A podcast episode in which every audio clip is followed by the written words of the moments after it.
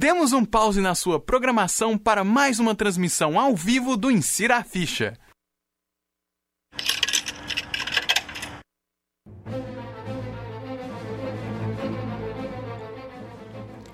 Boa tarde, ouvintes da Rádio Ponto. Tá começando mais um temático do Insira a Ficha. Eu sou Iraci Falavina e estão aqui comigo nosso convidado Rafael do canal Metal Bear. Rafael, Metal no caso, Tá por aí? Olá, Iraci, tudo bem? Tudo bem. Zé Maia. Opa, boa noite, boa noite a todos. William Ferreira. William. Oi, olá. e na técnica, Peter Lobo, que também vai participar na mesa. Boa tarde, boa tarde. Então vamos lá, né?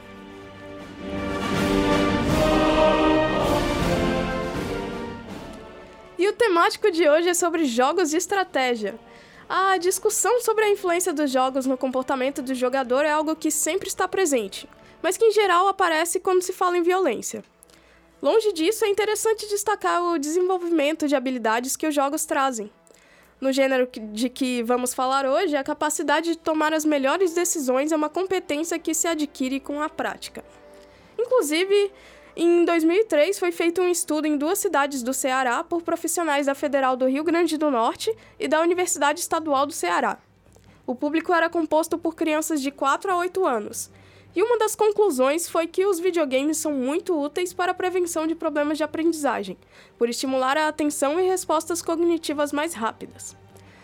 Metal, o que, que você sente que exercita mais durante os jogos de estratégia especificamente? Hum, exercita mais no, no raciocínio lógico, você diria? Sim, é, sim. Bom, eu acho que primeiro jogos de estratégia são muito variados, né? Tem, tem de vários e vários tipos. Hoje em dia, por exemplo, uh, o termo jogo de estratégia é aplicado muito mais abrangentemente, até para jogo de celular, assim que uh, não que não tem estratégia, obviamente que tem, Uh, mas tem, tem muitos tipos diferentes. Mas os jogos clássicos de estratégia mais pensados, eles normalmente uh, afetam sua capacidade de ou raciocínio lógico ou tomada de decisão a longo prazo. Então, normalmente é o contrário, por exemplo, de um FPS da vida, onde, onde você tem que treinar bastante sua reação ou a sua seu raciocínio rápido. Você tem que, nos jogos estratégias, pensar em alguma coisa que só vai ter efeito daqui a alguns tempos, né? Sejam turnos, sejam minutos. E isso acho que afeta bastante o raciocínio lógico e a tomada de decisão uh, da pessoa nesse sentido. Testa a paciência, sem dúvida nenhuma, né? O camarada que vai jogar um jogo de estratégia tem que ter ciência de que vai demorar um tempinho para chegar até um nível, para ir para o outro. Talvez por isso que eu não vá tão bem em jogos de estratégia. Mas é, o cara Você não que... tem muita paciência. Não, não tenho. Ah, se o jogo conseguir empreender bem e conseguir mostrar um raciocínio que mostre um crescimento na, no, no no teu desenvolvimento da partida, né, no, no, teu mundo ali, aí é muito interessante. Os jogos de construção, por exemplo, SimCity, City Skylines, que é uma área que eu gosto bastante, é, deixa bem claro para o jogador ali uma evolução. Agora tem alguns que, em algumas etapas, você passa mais tempo do que outras, né, e muitas vezes isso torna o jogo cansativo. Mas, sem dúvida, treina essa questão da paciência nos jogadores, né. E você, Peter? É, eu, eu acho que o, não, não é só a paciência, a paciência sim, né, mas, tipo uh, a parte de tu ter que organizar recurso e, e fazer realmente, como o Metal falou aí, um, um a longo prazo, uma coisa. Uh, tipo, os recursos a longo prazo que vão durar, essa, essa estratégia de, de manipular recursos e coisas assim, é que talvez que o, que o Zé falou que deixa o jogo meio, meio sem emoção, digamos assim, né? Sem aquela emoção de, de, de, de, de passar de fase e coisas assim. Porque jogos de estratégia geralmente não tem passar de fase, né? Tu tem que ir jogando ali, crescendo, adquirindo mais recurso e. Bom, enfim, é isso aí. São as questões de nível, né? E sim, de certa sim. forma você faz as suas fases, né? Só que é o seguinte, muitas vezes na estratégia o teu personagem, né, ou o teu, enfim, dependendo de cada jogo de estratégia, ele não está preparado para uma evolução, para enfrentar algo já mais evoluído no jogo e aí a pessoa vai lá e não, porque eu já quero enfrentar isso, eu já quero fazer isso, aquilo. Como nós falamos antes do programa, Peter, sobre o jogo Eve que, que, que você está jogando, né? Sim. Que chega um ponto que beleza, já tem uma nave, já estou estruturado só para contextualizar, né, Peter? É um jogo jogo de exploração espacial, Sim. combate e tudo mais, né? E chega um ponto do jogo que tu já tá tão evoluído que daí tu acha assim, "Ah, agora eu posso enfrentar, agora eu posso crescer, não preciso mais fazer nada. E aí é o ponto de desilusão, porque tu encontra pessoas melhores do que você. É, é exatamente, né? Tipo, o, o, o jogo, na verdade, ele, ele vê o teu nível e te coloca mais ou menos nas missões, as coisas do pessoal do teu nível, né? Uhum. Então o jogo nunca fica fácil demais, né? Ele nunca fica monótono. E tu tá sempre tentando aperfeiçoar porque tu vai acabar encontrando alguém que é, que é melhor, Melhor que você. que é melhor que você, né? Como era no Ace of Empires, tu ficar só coletando, coletando, coletando recursos pra ficar forte, mas tu tem que pensar que os teus inimigos que são bot estão fazendo a mesma coisa. É. Então, se tu não começar a atacar eles pra eles perderem recurso, tu também vai perder. Então, aí vai a estratégia, entendeu? De como tu vai dosar esses recursos. E você, William? Tá meio quieto aí. Acho que o, é, que o conceito que eu penso é que tem muitos jogos de estratégia, por exemplo, FIFA e PES atualmente também são o pessoal mais focado nesse nível. Chegam a ser jogos de estratégia quando você mexe, mas os jogos bases, tipo StarCraft, Warcraft e coisa, são jogos em que ações por minutos variam muito, né? Por exemplo, você pode ter momentos da partida em que você tá ali coletando recursos e daqui a 5 minutos você está numa batalha que você tem que fazer as 400, 300 ações por minuto, quando acontece com o pro player. É, o jogo de estratégia ele influencia muito em muitas coisas, como não só a- o raciocínio lógico, mas também você tem que saber preservar seus recursos. É um, eu acho que é um pouco mais completo que, por exemplo, o FPS, que muitas vezes você pensa só no começo de cada round. E eu acho legal a questão de, às vezes, você tá bem devagar, tá numa partida em que você passa um tempo lento e de repente você acelera e tá entrando numa batalha que você vai demorar ó, cinco minutos fazer que nem um doido apertando com tudo que é teclado, parecendo até um LOL às vezes. Inclusive, eu não, até é só, perguntaria. é, só, é só tu que joga LOL assim, ô, ô William. Apertando tudo quanto é tecla. Não, você entendeu. Sentiu, sentiu. Ah, entendi. Ou qualquer jogador de Mastery, né? Mas bom, não vamos entrar nessa discussão aqui. É, mas tu, se for pensar Mas na eu não- lógica do William ali, ó, o, o tipo, Fortnite também tem estratégia, porque, tipo, são 100 cabeças numa ilha. Aí se tu cair onde tá caindo a maioria das pessoas, entendeu? Se tu vai morrer logo. Então, o que negócio é tu cair longe. Então, tipo, um próprio jogo de tiro tem uma certa estratégia, tu tem que ter uma estratégia por trás. É, mas daí vai a questão do longo prazo, médio ou curto Sim, prazo. É sim. como o Metal falou, né? Essa questão da estratégia tem evoluído muito, principalmente até nos mobiles, né? Uma discussão bem grande, inclusive, que a gente vai entrar daqui a pouco, né, Ira? Sim. Inclusive, é o que eu ia perguntar pra vocês. Quais jogos de estratégias vocês têm por base? Assim, vocês tiraram esse tema e tudo mais, mas eu, eu ouvi alguns jogos aí citados, o EVE Online, por exemplo, o Age of Empires, o StarCraft. Ah, quais outros jogos de estratégia vocês têm por base? Porque você fala, ah, estratégia, precisa de estratégia. pra- Você precisa de estratégia pra vencer LoL, você precisa de estratégia pra vencer Fortnite, vocês não estão errados. Agora, eu acho que o que caracteriza, assim, por isso que eu, tô- eu quero perguntar primeiro pra vocês, né? O que que. Eu, eu sou entrevistado, mas eu tô entrevistando agora. o que que. Quais jogos de estratégia vocês têm por base? Assim. Que vem à cabeça de vocês? Warcraft. É, o programa hoje é RTS, né? E principalmente jogos como Civilization em turnos. Sim. Porque Isso, se- eu acho que nos, na- no âmbito geral de jogos de estratégia, a gente tem algumas é, divergências, assim, em questão. Eles meio que se agruparam em alguns tipos de jogos. Tem os jogos em turno, que é esse tipo Civilization, como citou, ah, que são extremamente a longo prazo. Ah, não extremamente, mas assim, são muito mais a longo prazo. Então você não tem a ação. Primeiro que é em turno, então você não tem. Talvez você tem que ter um pouco mais de paciência. A pessoa que não tem muita paciência não vai achar graça. Porque você tem que fazer aquilo ali pensando, poxa, daqui cinco turnos, depois que todo mundo fazer a sua decisãozinha minuta ali naquele turno, vai acontecer alguma coisa X ou Y. E tem o jogo de RTS, por exemplo, Age of Empires ou StarCraft, que é muito mais voltado para competitivo, onde as pessoas realmente são frenéticas e você vê a pessoa eh, no teclado assim jogando StarCraft, os coreanos jogando StarCraft, você fica embasbacado com a quantidade de tecla que o cara aperta por minuto, por segundo. Ah, e tem outros tipos ainda de estratégia que tem, chama Grand Strategy e tal, que são muito mais complexos ainda. Então acho que a gente definir quais, qual o escopo da estratégia é interessante para poder falar, porque até jogos, até jogos como qual que é aquele do, dos docinhos de celular que era Candy Crush. Até Candy Crush tem uma certa estratégia no jogo, entendeu? Então é bacana assim é, pensar no tipo de estratégia que o jogo requer. é, e qual é o, a quantidade, a porcentagem de estratégia que é comparada com o resto da gameplay, por assim dizer.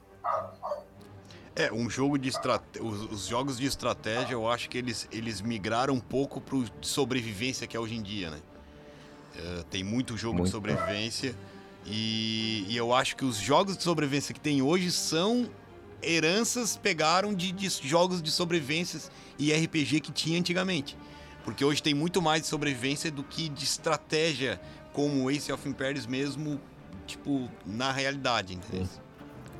Sim, é um gênero, infelizmente, assim, decaindo, uh, é, em parte pela falta de é, popularidade, por assim dizer, pela falta de interesse e tudo mais, e também pelo crescimento de é, outras formas de entretenimento dentro de jogos que são mais recompensadoras imediatamente. Pois é, uma Porque... das... Não, pode falar, fica à vontade. Não, eu ia falar só, tipo, porque um jogo do tipo Civilization, sei lá, é, é muito satisfatório você jogar só e, e, você vê que as suas consequências deram certo. Só que você vai ver essas consequências dando certo daqui meia hora, daqui uma hora e daqui três horas. É, outros jogos que são mais é, fáceis e mais populares, uh, a pessoa vê a consequência na hora. Pô, ela tá jogando Counter-Strike e aí ela matou alguém. Pô, beleza, ganhou um headshot ali. Então ali foram segundos entre a ação e a, e a recompensa. Eu acho que isso é uma barreira para quem simplesmente quer jogar alguma coisa. Ah, eu quero me divertir um pouquinho e aí consegue chegar do trabalho ou consegue, sei lá, pausar um pouquinho para poder jogar e ela se diverte naquele período de tempo pequeno que ela tem. Pois é, uma das questões é até que a gente ia abordar aqui é justamente isso. Por exemplo, Clash of Royale, que é um, jogo, vamos colocar aqui como de estratégia, né? Como vamos entrar nesse acordo, né? Por mais as divergências. É, é um jogo que já passou dos 100 milhões de downloads, está entre os mais baixados no mobile e tem um público bem diversificado. Mas será que jogos mais simples como esses de certa forma, não inibem a, cri a, a criatividade para a produção de jogos é, mais complexos e, de certa forma, também não deixa mal acostumado o seu público? Essa é uma questão interessante para a gente discutir.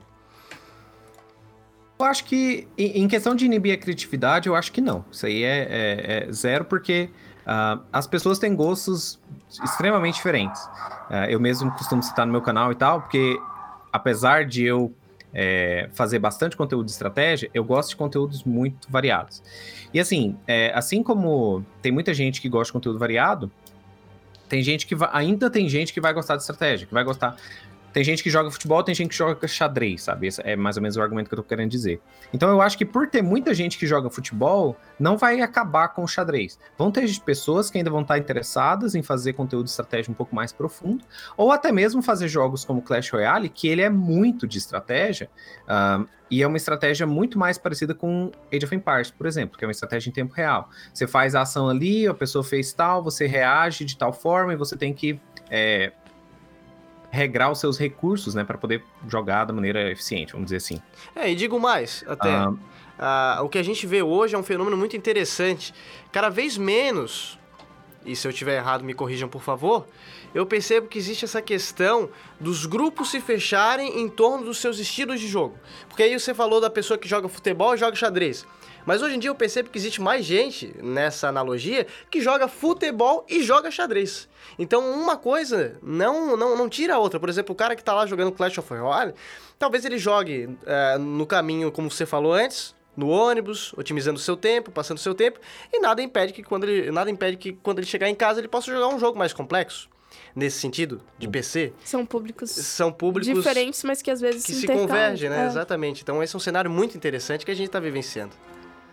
Eu acho que, inclusive, pensar nos gamers como, tipo, segregar eles é, uma, é um pensamento meio errado, porque, poxa, ninguém gosta só de um tipo de uhum. fruta. Uhum. Exatamente. Entendeu?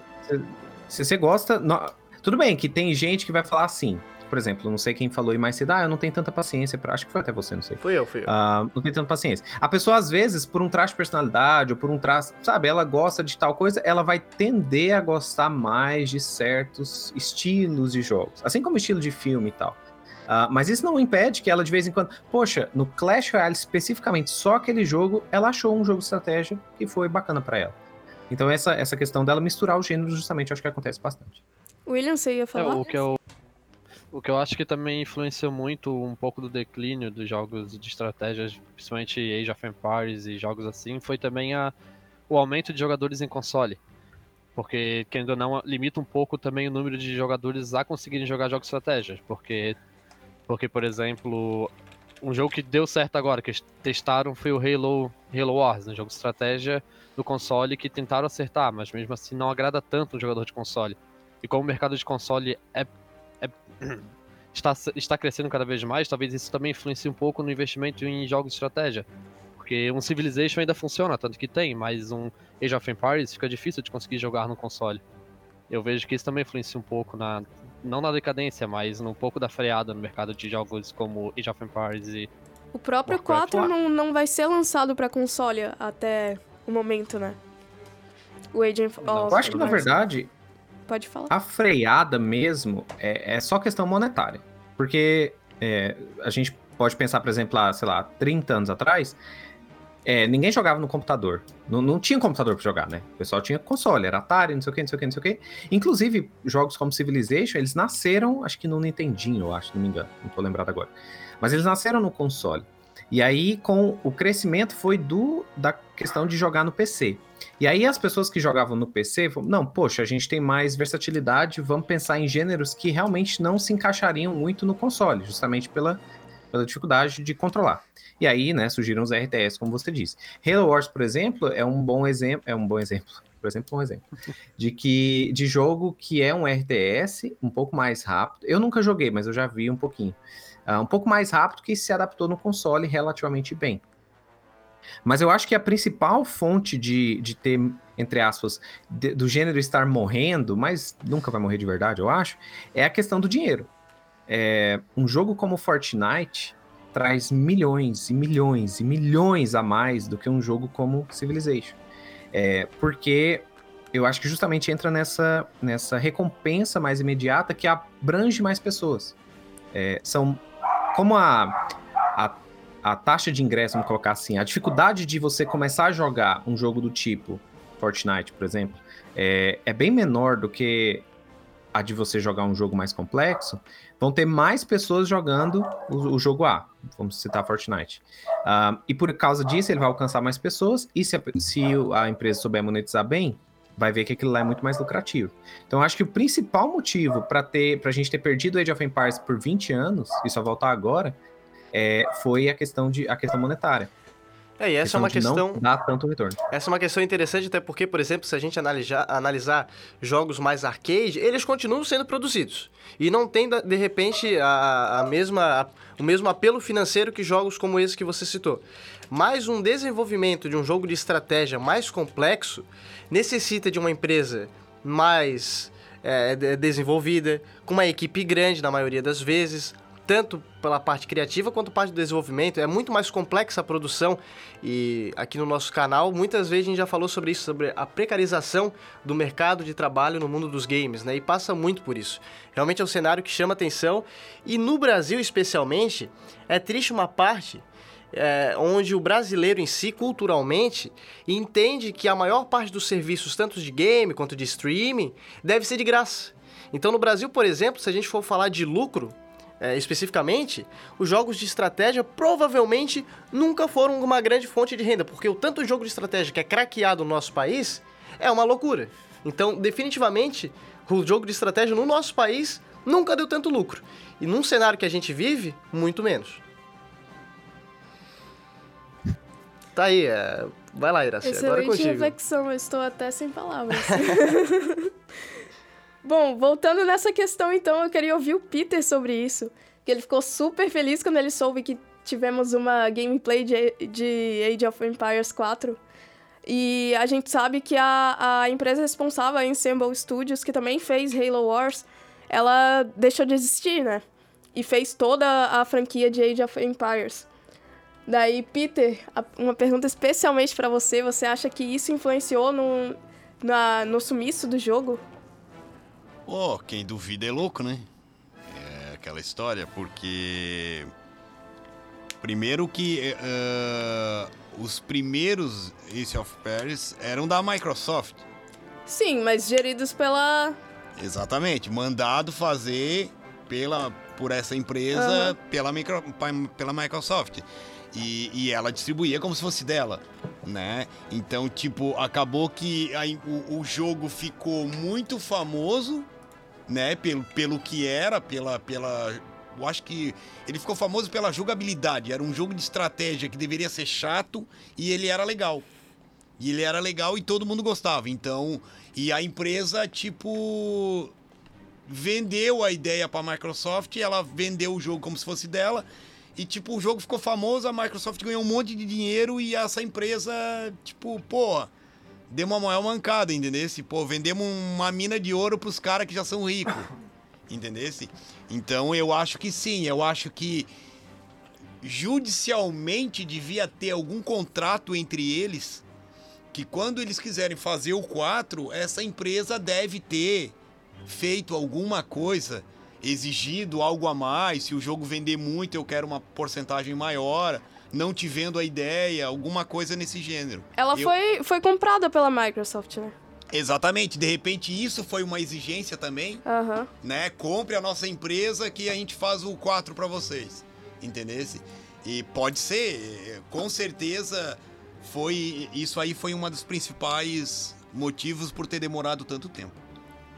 E você? Eu acho que, inclusive. Pode falar. Ah, é, desculpa. Não, eu ia falar que em questão do Age of Empires 4, por exemplo. Uhum. Um, a Ensemble Studios fez lá e tudo mais. E, e- e essas empresas, elas dependem, eh, por exemplo, da Microsoft. Um, assim como. Tá, não me vem nenhuma cabeça, não vou tentar dar, dar exemplo. Mas a, a Ensemble Studios, por exemplo, ela não tinha dinheiro para fazer marketing, para fazer distribuição, para fazer entrega, para fazer atualização e tal. É, então ela precisa da Microsoft. Só que aí o que aconteceu? Beleza, Age of Empires 1, 1999, eu acho. Age of Empires 2, um ano depois, eu acho. E depois Age of Empires 3, que foi alguns dois, três anos depois. Bem mais pesado, inclusive, mais, é, mais exigente. Na época que Age of Empires 3 saiu, eu acho que entra um pouquinho essa questão do console, que alguém tinha comentado mais cedo, que a Microsoft, ela estava começando a, a brincar com isso, né, lançando o Xbox e tudo mais. E aí vem franquias que não são tão antigas, mas jogos, né, que são voltados para console, como por exemplo os mais famosos de Xbox, sei lá, é Gears of War, Halo e tal, ah, que são, novamente, o alcance é maior. E aí, aquela empresa que fez o Age of Empires 1, puta sucesso, Age of Empires 2, ah, legal, muito bom sucesso também. Age of Empires 3, ah, não vendeu tanto quanto a gente queria, então essa empresa não tá re- retornando tanto lucro.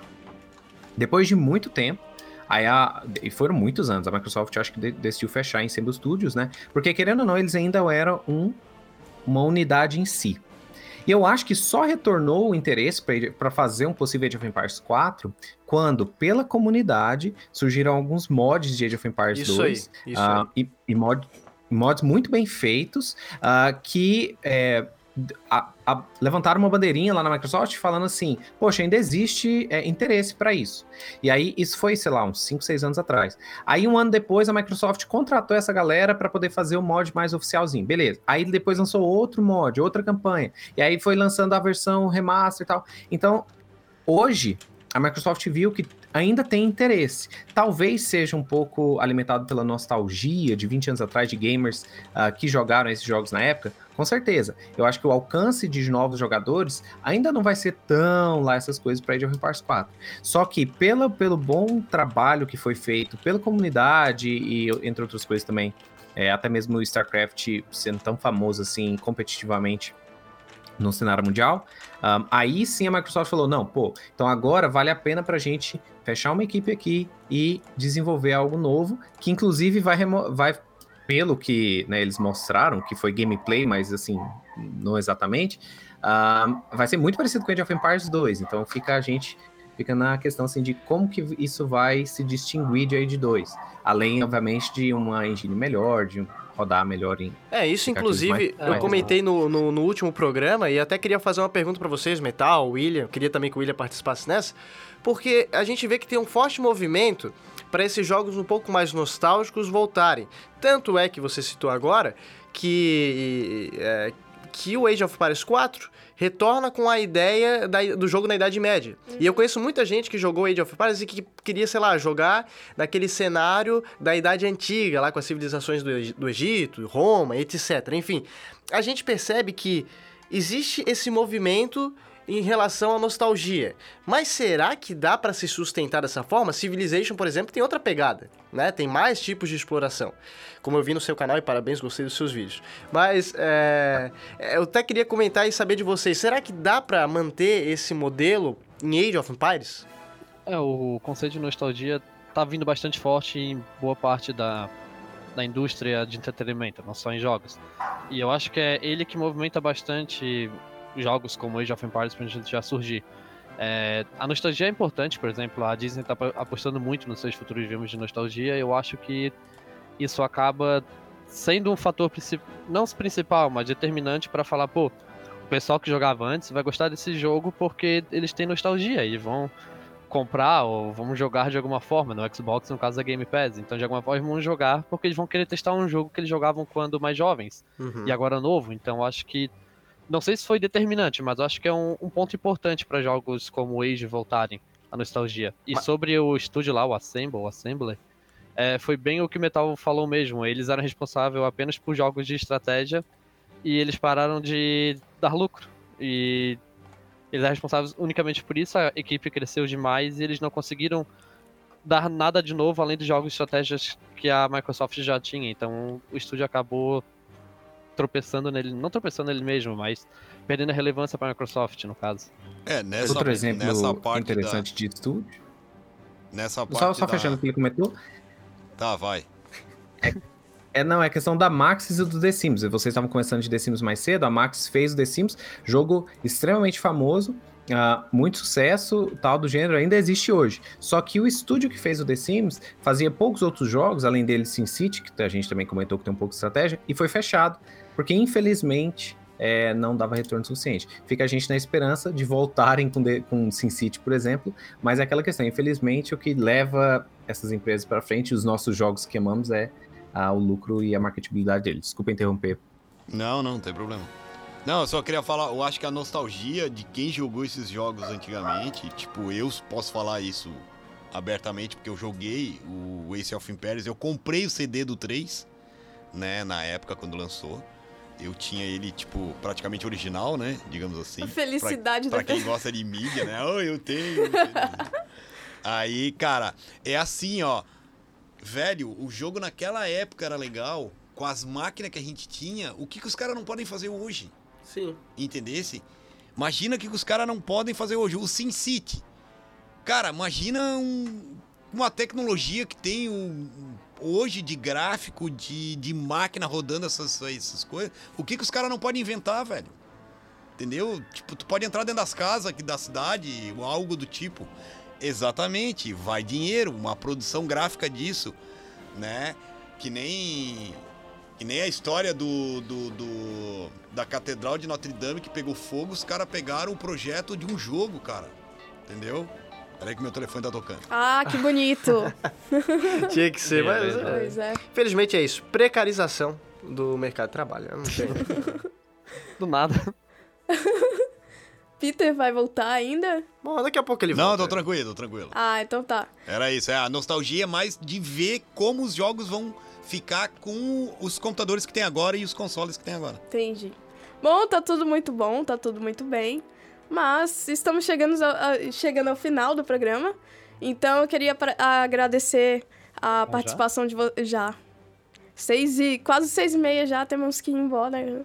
Ainda estamos aqui na UFSC, né? Está chegando, Está chegando a hora. Então, muito obrigada, Metal, pela participação. É isso, disponha. Foi um prazer. William, De nada, sempre aqui. Zé Muito obrigado. e Peter. Ô, é sempre um prazer isso aqui de novo. Pois é, então volta semana que vem.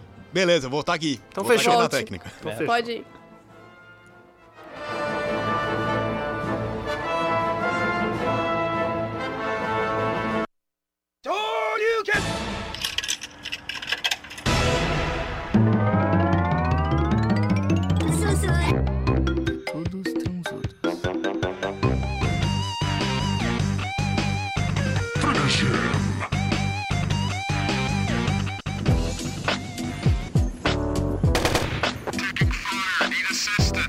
Jim, man, won't you won't you kick some of that, you know?